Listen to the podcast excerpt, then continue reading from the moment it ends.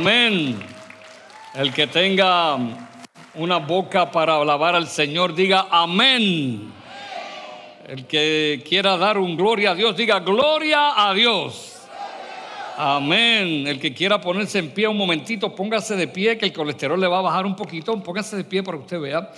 Y chequéselo, chequéselo. Amén. Camine un poquito más. Amén. Gracias, Padre, porque es un honor estar aquí para exponer tu palabra. Tu palabra que es la verdad. Tu palabra que es como martillo que quebranta la piedra. Tu palabra que es lámpara a nuestros pies y lumbrera a nuestro camino. Tu palabra que discierne los pensamientos y las intenciones del corazón. Tu palabra que cambia y transforma vidas. Tu palabra que jamás pasará. Aún el cielo y la tierra pasarán, pero tu palabra permanece para siempre. Háblanos, Señor, por tu palabra. Y danos esa palabra que necesitamos para ser cambiados y ser como Jesús. En el nombre de Él te lo pedimos. Amén. Gracias por estar aquí. Los que no me conocen, yo soy Rubén Pérez. Pérez, pastor de esta iglesia tan bonita. Y gracias por tomar de su tiempo. Eh, estamos, como dijo Darinés, en una serie sobre eh, salud completa. Eh, basada en lo que dice la Biblia, pero entre tantos textos sobre salud, hay uno en tercera Juan 2 que dice, querido hermano, oro para que te vaya bien en todos, diga en todos tus asuntos, en todos. ¿Qué es todos? Todos tus asuntos y goces de buena salud, así como prosperas espiritualmente. Ese es el tema que hemos hablado y hemos, estamos hablando de un tema sobre la salud eh, educativa y hemos dicho que la salud educativa se refiere más o nos referimos cuando hablamos salud educativa es más bien la forma en que tú hablas. Y, y lo puedes ver tú sin saberlo inconscientemente cuando ves que una persona te trata mal o te habla mal, tú dices, qué mal educado es, ¿cierto? Tú no sabes si tiene diploma de escuela superior o si tiene un doctorado o si es un abogado. De hecho, ni te importa. Tú lo que dices es un malcriado, es una malcriada por la forma de hablar. Así que si tú quieres ser educado, debes aprender un poco más el lenguaje y yo estoy también en ese proceso de ir aprendiendo junto con ustedes. Así que hemos hablado de cuán educado es Dios. Dios siempre habla bonito. Dios sabe hablar, Dios nos enseña a hablar. Y en esta mañana es el cuarto mensaje sobre esta eh, serie eh, Salud Completa y voy a hablar de relaciones saludables. La palabra salud quiere decir que estás libre de enfermedad. ¿A cuánto le gusta estar libre de enfermedad?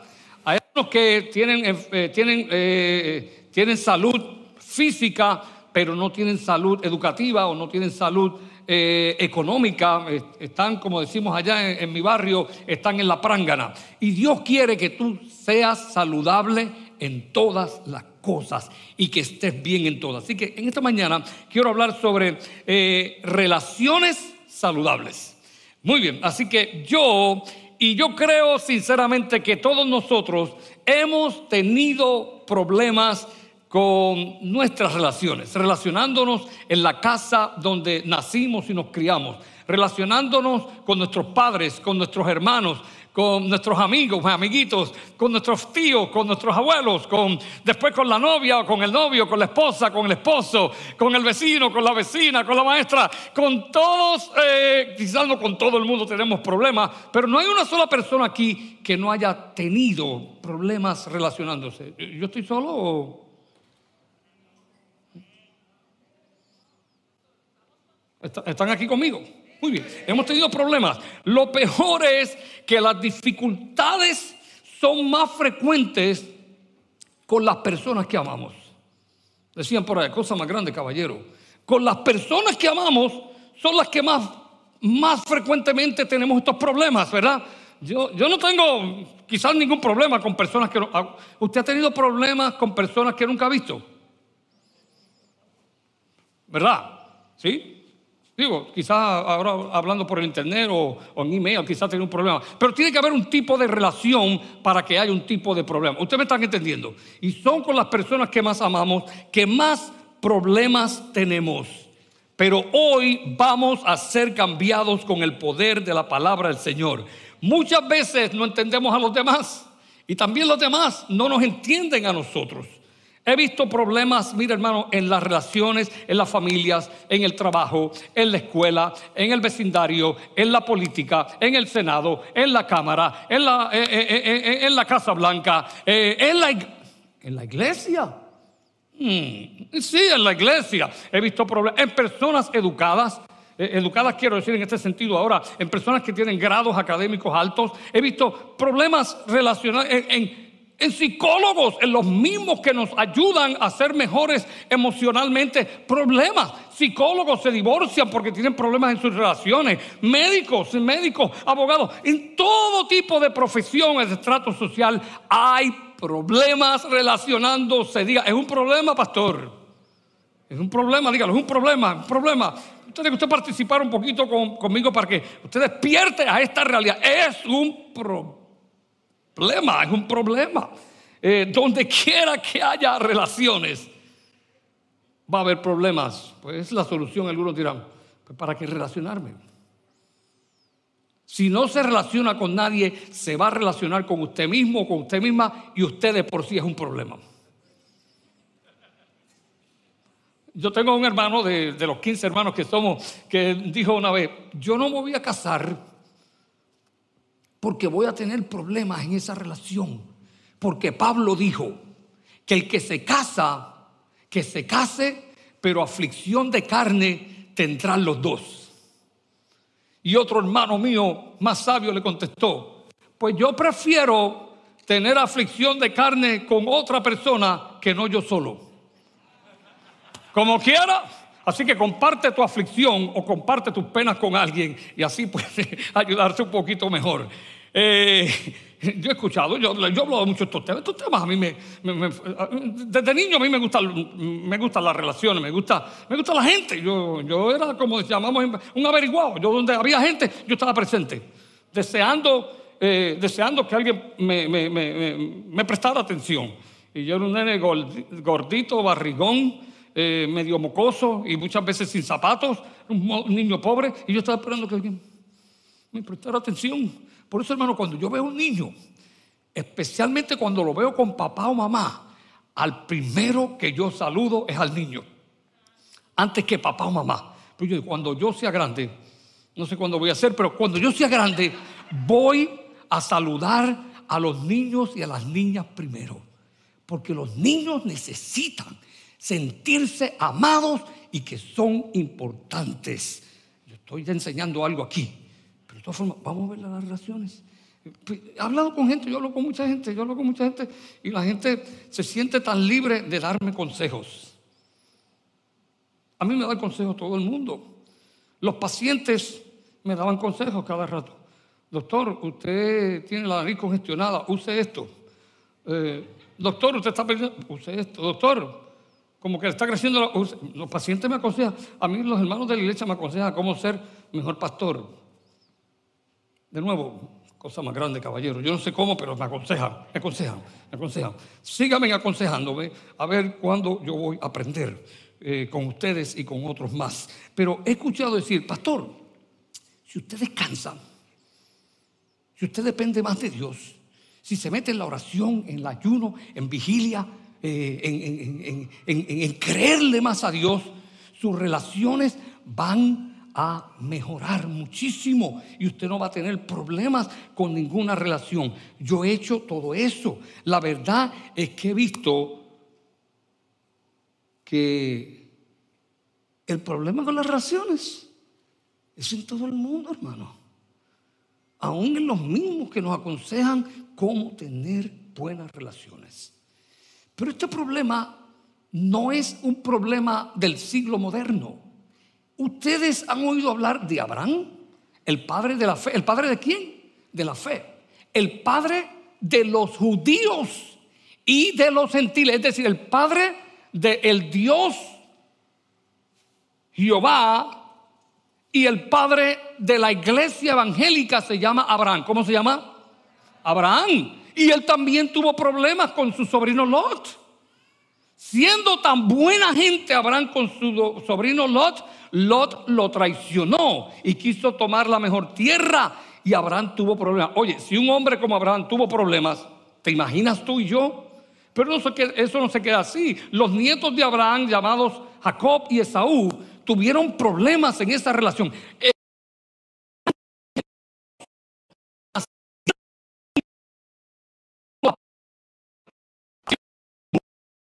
Desde que nacieron, esto es grande, hermano. Desde que nacieron, dice la Biblia que estaban enredados. ¿Usted nunca se ha enredado con un hermano? Estaban enredados, hermano, desde que nacieron. Ah, pero eso No, no, no, no. Toda la vida estuvieron en problemas, tanto que Esaú procuraba matar a su hermano Jacob. Pero llegamos a José, José, José, de las historias favoritas de la iglesia, José es el que me gusta a mí, hermano. José es el número 11 de la familia de Jacob. Y José tan bueno, tan bondadoso, tan caballeroso, tan ecuánime, tan dinámico, tan obediente, tuvo también problemas con sus 11 hermanos. De hecho, eran 12, así que eh, pues 11 hermanos tenía. Ah, y eran varones ah, es que esas son las mujeres son así. No, no, no, no había ninguna mujer allí. Eran todos varones y con todos ellos tuvo problemas. Ah. Pero esto, como líderes de la iglesia, sacerdotes, pastores,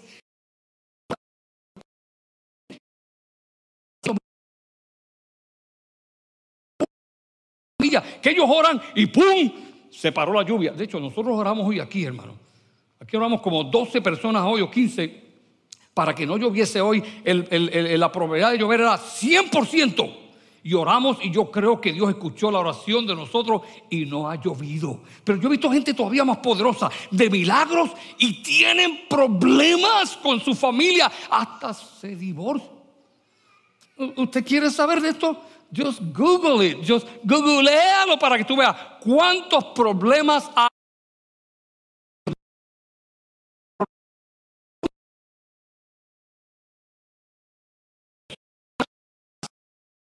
ni de credos políticos, ni religiosos. Todos estamos en este bote de problemas con las relaciones. Y si hay alguno aquí que no tiene ningún problema, yo se lo voy a decir hoy eh, o enséñeme. Pero honestamente pienso que usted no sabe lo que está hablando, o usted es un mentiroso, o usted es un inconsciente.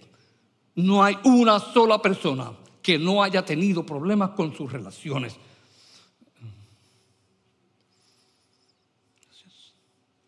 Aquí. Vamos a seguir.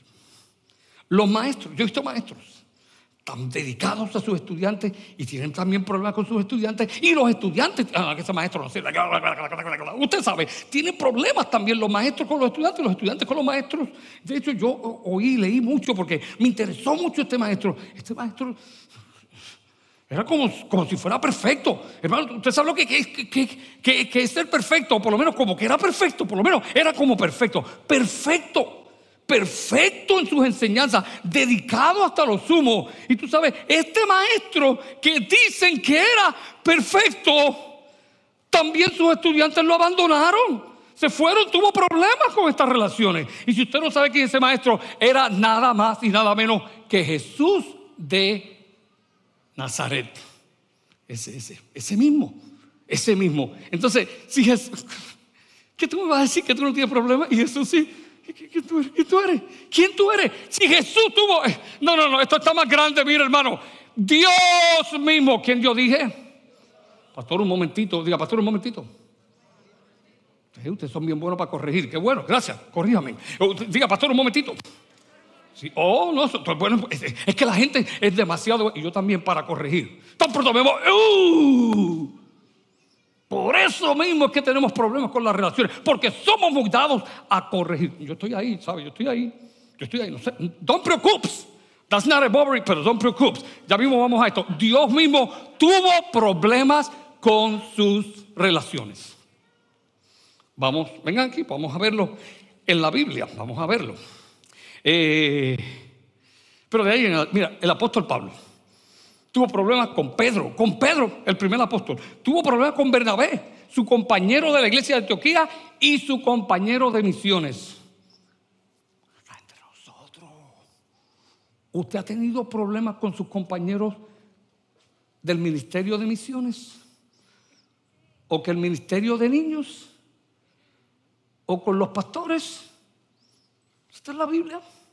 ¿Usted quiere saber algo? Está en la Biblia, hermano, está en la Biblia. Por eso es que, mira, a mí no me, no, me, no me conmueve nada. Lo único que me conviene es la palabra de Dios, porque la palabra de Dios es la que me enseña, me transforma, me cambia y me hace entender todas las cosas. Por eso es que yo vivo, mira, enamorado de la... Enamorado de esta Biblia. Yo no soy fanático de nada ni de nadie. Yo soy fanático de esta Biblia porque esta Biblia es un tesoro incalculable que me enseña todas las cosas. Por eso cuando tengo cualquier dificultad o quiero saber, voy aquí. Aquí está la respuesta. Así que yo los quiero invitar para que vengan conmigo a la Biblia y vamos a ver a Dios, las relaciones humanas y nosotros. ¿Cuántos están preparados? Dios estableció, apúntalo por ahí, Dios estableció ¿Tú sabes lo que estableció? Que puso el fundamento. Fundamento. Y Dios, escúchame, Dios es uno que pone fundamentos sólidos. Los edificios de Dios no se destruyen porque son sólidos. Dios puso fundamentos poderosos para tener buenas relaciones. Y ahora vamos, ¿están listos? El primer fundamento que puso Dios en el jardín del Edén fueron tres. Pero antes de mencionarles esos tres, quiero decirles que Dios los puso con una herramienta poderosa. Yo sé, yo sé cuando, cuando hacen fundamento de edificio, las herramientas en los tiempos míos eran las palas, las picotas, ahora son máquinas que se... Y hacen esa cosa ahí, ese hoyo aquí, y esto... Pero Dios no usó esa herramienta. ¿Quieren saber cuál fue la herramienta de Dios? El lenguaje. El lenguaje poderoso. Fue el lenguaje. Y con su lenguaje, porque la Biblia misma dice, Dios mismo dice que el poder de la vida y de la muerte está en el poder de la lengua. Y él con su lengua, con su lenguaje, puso los fundamentos. Le enseñó a Adán y a Eva, apúntalo, lo que es la autoridad. Es básico, hermano. Todos los problemas en nuestras relaciones es porque no sabemos lo que es la autoridad. Segundo, lo que es el amor y el respeto hacia la autoridad y también de la autoridad hacia nosotros. La autoridad de Dios no falló porque esa es perfecta. Toda autoridad de hombres, toda, toda, toda autoridad de hombre puede fallar. ¿Me entiendes? Pero la autoridad de Dios no falla. Dios siempre mostró, no solamente con su lenguaje, sino con, con su demostración eh, real, que Él amaba a Eva y a Adán y que Él los respetaba. Pero eso es fundamental, hermano. Escríbese esa tres. Mira, si no se acuerda más este mensaje, me voy de aquí. Autoridad, respetaré, amaré y. ¿Y qué más? Y sabré que la autoridad va por encima de mí. Autoridad, amor y respeto. Estamos, estamos, aquí, con, estamos aquí, hermano. A través de estas conversaciones con Adán y Eva, les enseñó lo que es estos tres Autoridad, amor y respeto. Para tener buenas relaciones es necesario entender lo que es la autoridad. ¿ok? Eh, la autoridad ha sido, toda autoridad ha sido establecida por Dios. La autoridad es Dios. Y como la autoridad viene de Dios, la palabra autoridad se divide en dos. Autor, que fue el que empezó, y idad es la habilidad, el poder de ser el autor. Dios es el único que tiene el poder de ser el autor. De hecho, Él es el único autor. Cuando tú dices soy el autor de este libro, y está bien, lo aceptamos en nuestra jerga, pero esa autoridad de tú ser el autor del libro no viniese hacia ti si no fuera del autor número uno, porque Él fue el autor número uno, quien tiene toda la habilidad y todo el poder de ser el autor de todo y de todos nosotros. Él es la autoridad. Y Él las estableció y dijo, porque por Dios son puestas todas las autoridades en el mundo. Tú no puedes entender y los que somos papá y mamá, pues lo entendemos y no solamente lo entendemos, nos gusta. En la casa tuya, mamá, tú eres la autoridad. Y en la casa tuya, papá, tú eres la autoridad. Y de hecho, en la casa de un matrimonio, el hombre es la autoridad. Escucha, Dios es la autoridad de todo y de todos, pero tenemos que aprender de Dios. Dios no es la autoridad para convertirse en abusivo, e intolerante e inhumano. Si tú, esposo, varón, eres la autoridad, no es para que seas un abusador, ni un autoritario, ni inhumano. Dios te dio a tu esposa y a tus hijos para que tú, bajo esas alas de ser el autor, los protegiera, los cuidara, los enseñara y te entregaras al servicio de ellos. Para eso es la autoridad. Muy bien, ok. Si aprendemos a respetar la autoridad y con amor, vamos, por un buen camino porque la respetamos y la amamos. Ahora, pero vamos a definir lo que es amor. Amar es amar, para que rime y no se te olvide, hermano, porque yo muchas veces me encuentro con personas que no saben ni lo que es el amor. Y cuando me definen el amor, yo digo, no, no, no, eso no es amar. Amar es dar. ¿Qué, qué es amar? Ay, que yo la quiero a ella. ¿Y para qué la quiero? Ay, porque me siento bien. Pues tú no la amas, tú la quieres. Hay una gran diferencia entre querer, el querer es para mí. El amar es para ella, para darle lo mejor mío a ella. Cuando yo amo a mis hijos, le doy lo mejor mío a mis hijos. Usted me está entendiendo a mí. Dios es amor porque Dios nos dio lo mejor de Él a cada uno de nosotros. Yo quisiera como metérmele por dentro unos cuantos aquí. No sé si está recibiendo este mensaje, pero yo estoy, yo estoy eh, deseoso de que Dios haga hueco en sus corazones y nos pueda transformar en el poder que tiene el lenguaje en tu boca. Así que Dios les enseñó esta autoridad y les enseñó a amar. Amar es dar lo mejor tuyo a la persona que tú amas. ¿Y qué es respetar? Escríbetela porque esa definición no la vas a encontrar en el diccionario. Escríbela por ahí. Respetar es hacerle a la persona que tú respetas, obviamente, a la persona lo que a ella le agrada. Nosotros no, no hablamos tanto de respétame. Nosotros hablamos mucho de me faltó el respeto, ¿verdad? ¿Qué quiere decir me faltó el respeto? Que me hizo algo que a mí me desagrada. Hay respetos universales. Respetos universales que quiere decir que cubre a todo el mundo. No importa, no importa la nación, ni la raza, ni la edad. Hasta un niño, escúchame, hasta un niño de tres meses, si tú lo escupes en la cara, no le gusta. Le faltaste el respeto. Esos son respetos universales. Hay unos respetos que son nacionales. Lo que es una falta de respeto en mi país, quizá en tu país no es. Y lo que es en tu país, no es en el mío. ¿Usted me está entendiendo? Y así, y yo tengo varios ejemplos. Por, por el tiempo, pues no voy a dar ejemplos, pero es así. Pero hay respetos que son respetos humanos, le pertenecen al, ser humano de por sí, por la naturaleza. Y también hay respetos individuales, que hay individuos que no les gusta que tú los llames por otro nombre, se sienten bien y respetados. Así que vamos a procurar, especialmente eh, cuando se nos olvida el nombre de los y aunque usted no lo crea, yo he visto padres, incluyéndome a mí, que se me ha olvidado. Y no es que se me ha olvidado, que llamo a mi hijo Omar por Jonathan y a Jonathan por Omar. Y, se sienten. Usted me está entendiendo. Tenemos que ser sensitivos a lo que es el irrespeto en nuestros hijos y saber, perdóname, perdóname, Jonathan, yo no sé qué me pasa, que, te llamo ah, Omar, no sé, y, y, tal vez trato de explicarle el por qué, pero eh, yo sé que no me acepta la excusa. Está mal. Pero cuando tú estás mal, aunque tú seas autoridad, debes saber pedir perdón. El único, porque Él es el autor de autores, Él es el perfecto, que no debe pedir perdón y, Él no lo pide, pero sin embargo cuando nos ofendemos con Él, Él es tan bueno que nos busca, es Dios. Dios siempre nos ama tanto que aunque nosotros lo ofendamos, nos sigue buscando porque Él nos ama. Así que el respeto es eso y el amor es esto. Mira, hermano, si tú entiendes claro esto, yo quisiera decirte, las relaciones tuyas se van a resolver.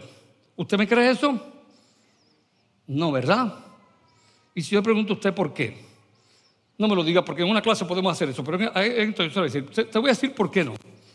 Porque la relación tuya conmigo no depende de mí solamente, ni de ti, depende de los dos. La relación tuya con tu esposa no depende solamente de ti, depende de los dos.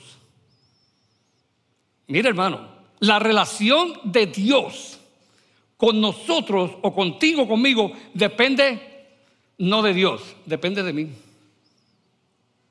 ¿Eso quiere decir, pastor, que usted es más poderoso que Dios? No. Pero como Dios ya le dio todo por la relación buena con Él y como Él lo hace perfecto, el que no lo hace perfecto es quién? Yo. Y si usted quiere saber, la Biblia, la relación de Adán y Eva se rompió con Dios porque Dios se equivocó, porque Dios se enojó.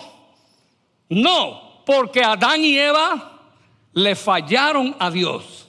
Así que, pero usted no es, usted no es Dios ni yo tampoco. Cuando la relación de usted falla con alguien, usted debe primero espetarse los diez dedos y decir, ¿qué hice yo que mi esposa esté enojada? Pero la tendencia es, esa mujer, ¿dónde estará? ¿Esta la mujer dónde estará? ¿Dónde estás tú? De hecho, esa fue la pregunta. Cuando Dios llamó a Adán en el, huerto, eh, que, Adán estaba perdido, no en el espacio, en el mismo jardín.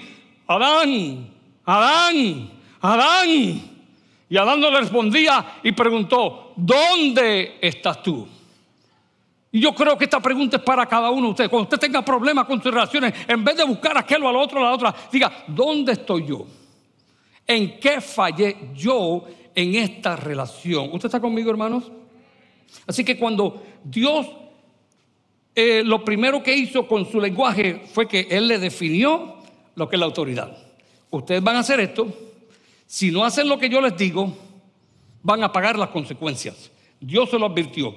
Y ellos los dos desobedecieron la autoridad y se comieron del árbol que Dios le dijo que no comieran y por eso recibieron las consecuencias. Escuche, escríbelo por ahí, enséñalo a tu hijo, pero escúchame, antes de enseñárselo a tu hijo, enséñalo a ti mismo y a ti misma. Tengo que respetar la autoridad, tengan o no tengan razón. Y yo le he enseñado a ustedes quién es la autoridad. En su casa, esta es la autoridad. En esta casa hay autoridades. En el gobierno hay autoridades. En la Casa Blanca hay autoridades. En el Capitolio hay autoridades. En el cuartel hay autoridades. Donde quiera, en el gobierno de, Orlando, hay, donde quiera hay autoridades que usted y yo somos llamados a respetar. Yo me encontré con esta pregunta. Entonces, eh, mi vecino está aquí y yo brinco y hago, ¡Uh! ah, yo estoy aquí, espérate. ¿Y quién es la autoridad aquí? Aquí la autoridad es el vecino. ¿Y tú sabes qué? ¿A quién yo me voy a someter? Al vecino. Porque yo tengo que...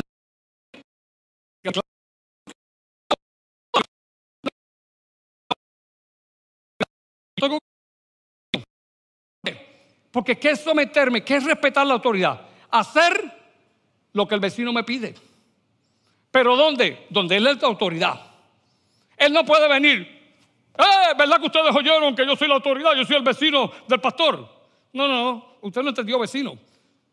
Mi pastor me enseñó que usted es la autoridad allí, que aquí es el pastor. Aquí no estoy hablando de la iglesia por si acaso. Aunque usted debe saber quién es la autoridad en esta casa. Pero anyway, en mi casa, estoy hablando de mi casa donde yo resido. Si él es el vecino aquí, el vecino es la autoridad, yo no puedo estarle echando basura. Y yo digo, pero yo te la he hecho porque yo tengo 60 eh, fundas de basura y en algún lugar las tengo que acomodar, porque si no vienen las moscas y los ratones. No, yo no puedo violar la autoridad de mi vecino, pero mi vecino no puede violar la autoridad. ¿Usted me está entendiendo? Por eso es que es básico, hermano, para usted respetar y amar. Lo primero que tiene que saber quién es la autoridad en este lugar. Y usted lo ha oído 60 mil veces, exagerando bastante, la autoridad en Walgreens es la que atiende la caja, el que está a cargo del Walgreens. Y en Publix es la persona, independientemente si es hombre, mujer, jovencito, anciano eh, o donde quiera la posición, usted tiene que respetar las autoridades donde ellas estén. ¿Usted entiende eso, hermano? ¿Qué pasó? Que en Génesis 1.29 nos dice, también les dijo Dios, porque Dios usó un lenguaje que yo quiero que ustedes se lo graben aquí. Dios usó un lenguaje que lo llamamos un lenguaje descriptivo. Es sencillo. El lenguaje descriptivo es el que describe con amor y respeto lo que era y lo que es. Mira cómo Dios tan elegantemente lo hace. También les dijo, este es Dios, yo les doy, presente, yo les doy de la tierra todas las plantas que producen semilla y todos los árboles que dan fruto con semilla. Describiendo lo que estaba pasando. Yo les doy esto a ustedes. Entonces, el lenguaje descriptivo, hermano, es el lenguaje que tú describes lo que pasó. Esto de las plantas, Dios creó las plantas y los árboles y las frutas, las creó en el cuarto día. Al hombre fue en el sexto día. Así que cuando Dios hablaba, yo les doy, fue lo que ya había pasado. El lenguaje descriptivo habla de lo que pasó y de lo que está pasando. Es bien importante que usted entienda eso. Cuando usted le habla a su hijo o a personas, háblele descriptivamente en una forma saludable, en una forma sana, lo que pasó y lo que está pasando. Eso es describir, eso es describir. Y muchos de nosotros usamos un lenguaje descriptivo, pero un lenguaje descriptivo enfermo, no saludable. Un lenguaje descriptivo que ofende, un lenguaje descriptivo que acusa. Ah, usted me dijo que describa, el, el lenguaje descriptivo es describir lo pasado. Pues yo le dije, tú me ofendiste. Te portaste como un animal y como un becerro. Eso es el pasado, pastor. Sí, pero eso no es el lenguaje descriptivo de Dios. El lenguaje descriptivo de Dios es uno educado. Por eso Dios es educado. El lenguaje descriptivo de Dios habla siempre bien de la persona, aún de los que le ofendieron. Tú quieres que tu hijo cambie. Comienza a cambiar tu lenguaje descriptivo. Y dile, hijo, tú eres mi hijo, eres. Tú naciste, eras. Naciste en esta casa para traer bendición. Y yo lo que veo en ti es bendición. Fíjate, yo no veo maldad en ti.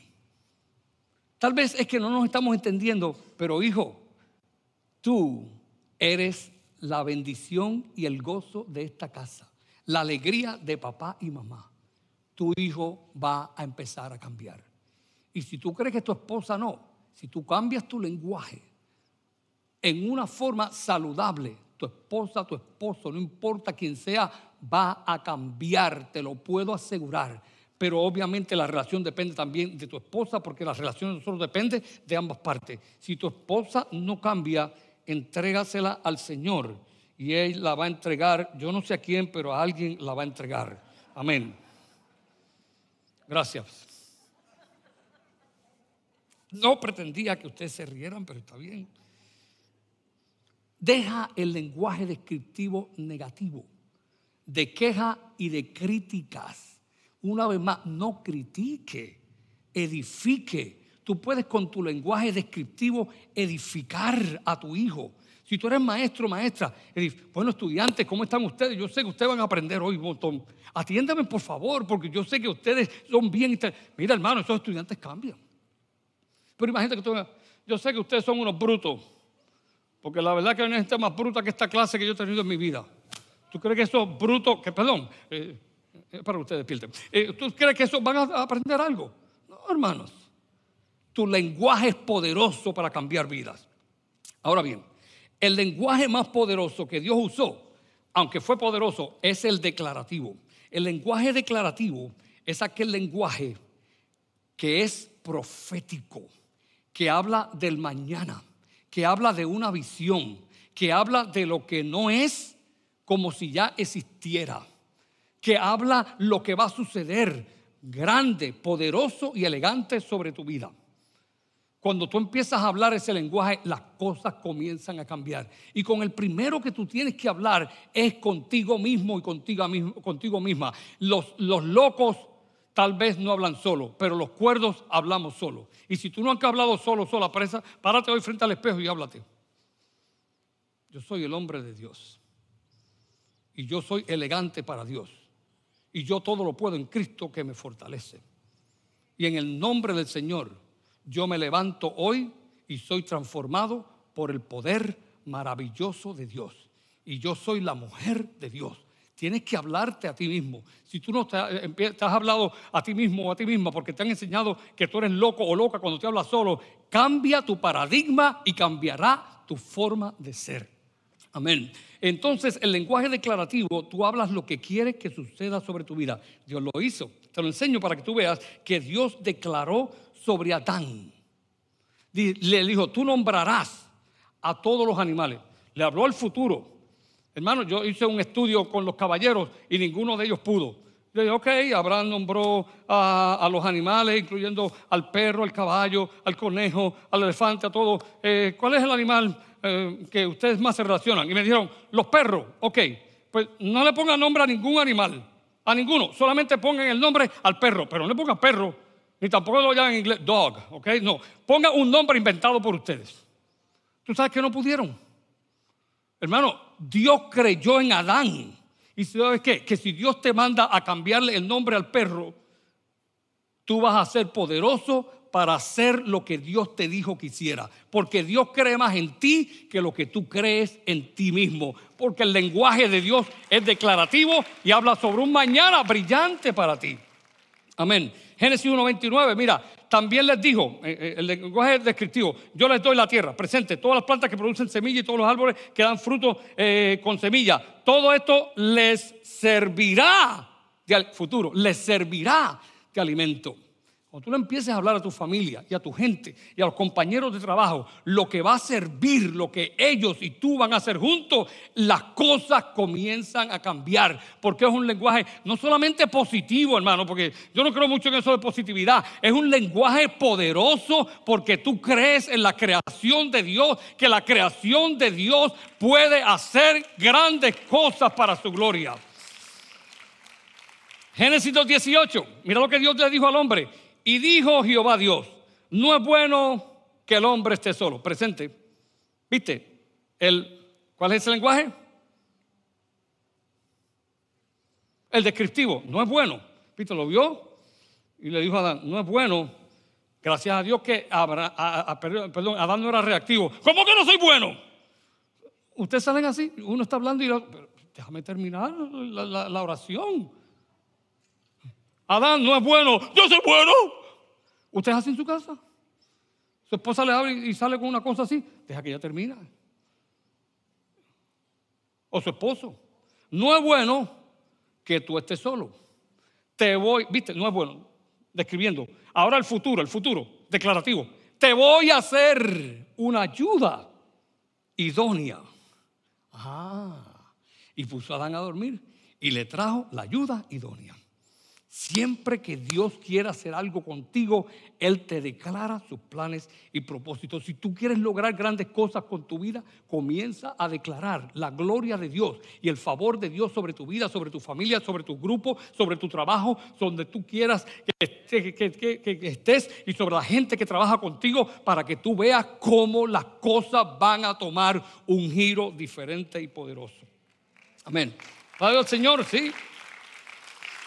Porque el lenguaje declarativo cambia vidas. Tú puedes estar seguro que cambia vidas. El lenguaje, como le dije hace un momento, declarativo, habla de las cosas que no son como si ya existieran. Uy, pero pastor, eso es como un poquito espiritista o de loco. No, hermano, mira, eh, hermano, escúchame un momento. Los espiritistas se han copiado de la Biblia y nosotros que somos, que somos los que se supone que sepamos la Biblia, no sabemos lo que está en la Biblia.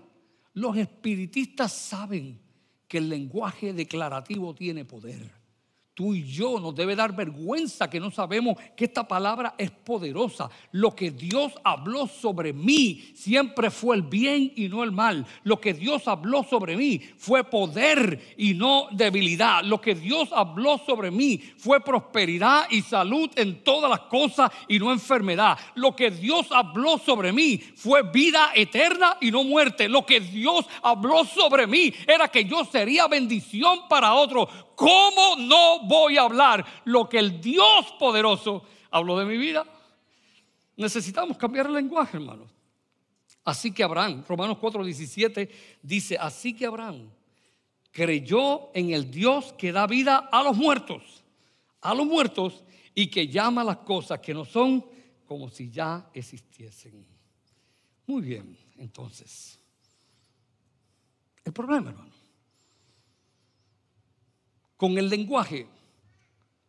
Yo no quiero que tú te vayas de aquí. Son esas personas. Es aquel, es aquel, es aquel, es el jefe, es el otro, es el empleado, el empleador, es el, es el gobierno, es esto. No, no, no. Yo quiero que tú, y cada uno de cuando digo tú, tú, tú, tú, ¿qué yo puedo hacer con mi lenguaje? ¿Tú sabes cómo se llama eso? Responsabilidad. ¿Qué es la habilidad de responder bien a lo que está pasando? Pero mientras nosotros sigamos culpando, mi esposa, mi novio, mi novia, el vecino, el gobierno, pastor, el líder, el otro, la otra, Walgreens, Burger King, mientras sigamos señalando, hermano, no vamos a llegar a ningún lugar. Tenemos que cambiar y el cambio viene dentro de nosotros hacia afuera y comenzar a declarar la palabra de Dios sobre nosotros. Y yo estoy terminando este mensaje. Cuando usamos un, lenguaje descriptivo que describimos, le dije hace un momento, muchas veces lo que hablamos es de mal, de dificultad, de maldad.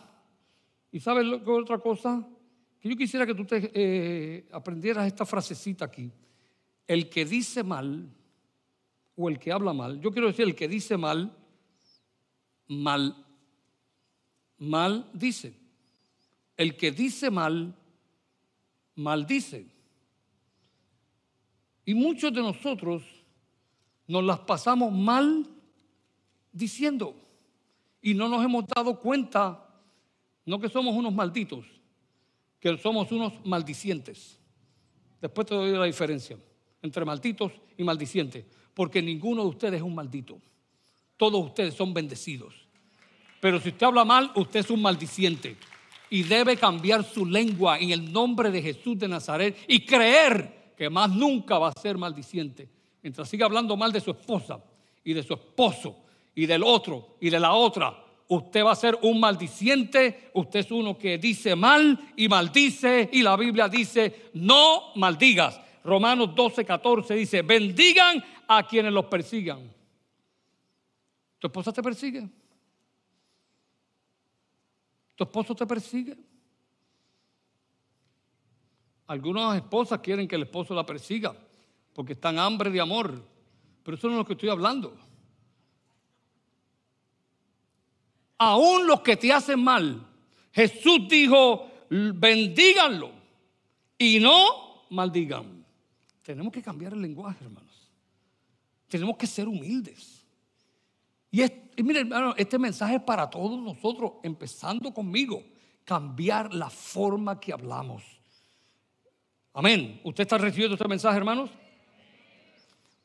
Necesitamos un lenguaje entonces, concluyendo, que describa las cosas buenas que estamos haciendo, las cosas buenas que están haciendo los compañeros que están a mi lado, porque siempre, aunque usted no lo crea, hermanos, aunque usted no lo crea, hasta del diablo podemos decir algo malo.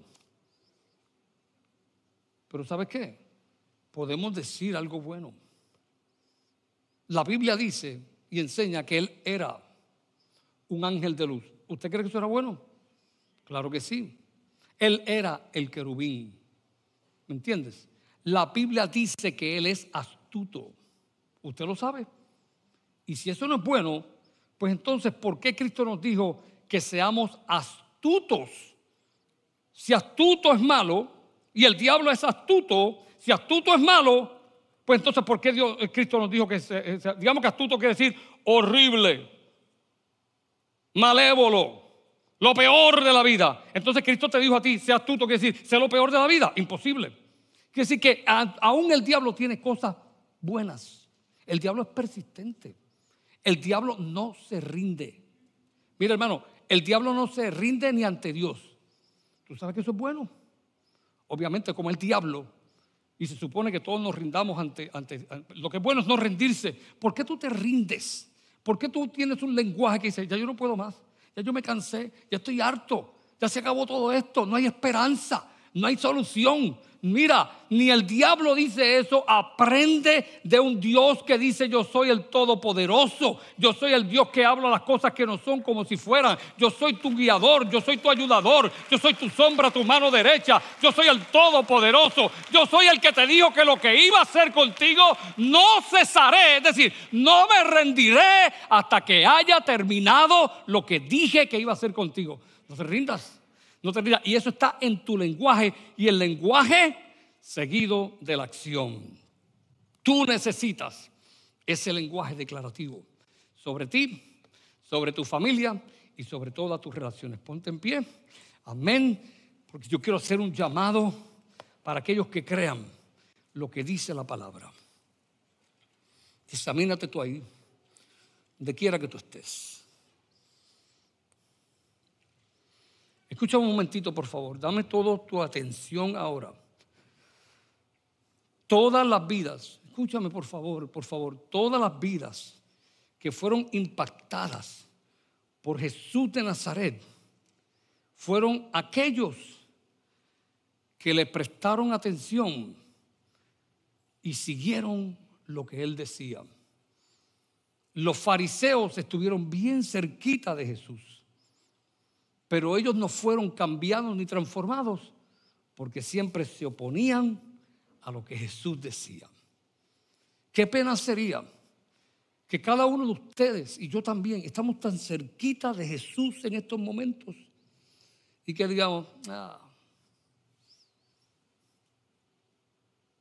quien quiera que piense así, no recibirá nada bueno de Dios dice el apóstol Santiago.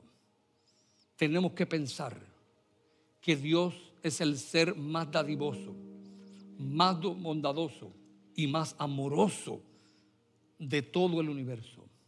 Y que lo que Él quiere es el bien para ti. Pero depende si tú te conduces como los fariseos y escribas o como aquellos que algunos fueron estudiosos como Nicodemo y otros fueron doctores de la ley como Pablo pero otros fueron unos saqueadores, ladrones como Lázaro. Pero él no hizo acepción de personas. Trató a Pablo igual que a Saqueo. Y una fue una prostituta que la cogieron en el mismo acto y vino así, la arrastraron en el piso y ella pidió misericordia. Y Jesús le dijo, mujer, ninguno te condenó. No, Señor. Y él le dijo, levántate, vete y no peques más. Jesús tuvo compasión de todos los que vinieron a Él. Y si tú en esta tardecita ya estás aquí y vienes a Él con humildad y con un lenguaje que describa tu condición, soy pecador. He hecho lo malo, pasado y presente, pero ahora Señor, y de ahora en adelante haré lo correcto para ti, para mi vida, para mi familia y para todos los demás con los cuales me relaciono. Ayúdame, Señor. Si este mensaje no fue para ti, pues yo lo entiendo. Pero honestamente, yo creo que fue para todos nosotros.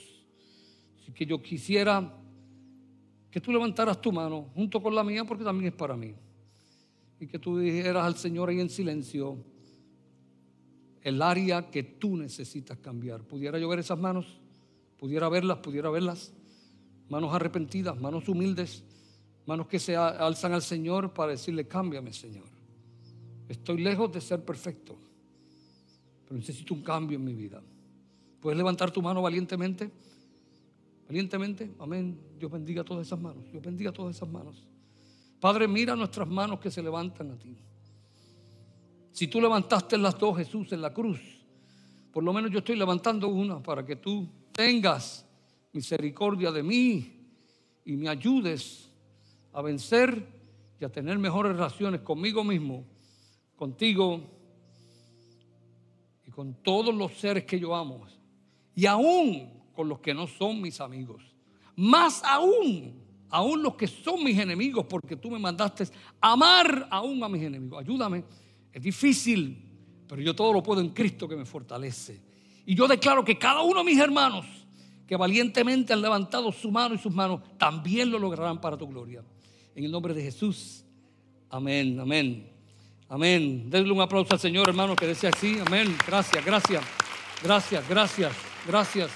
Amén, amén.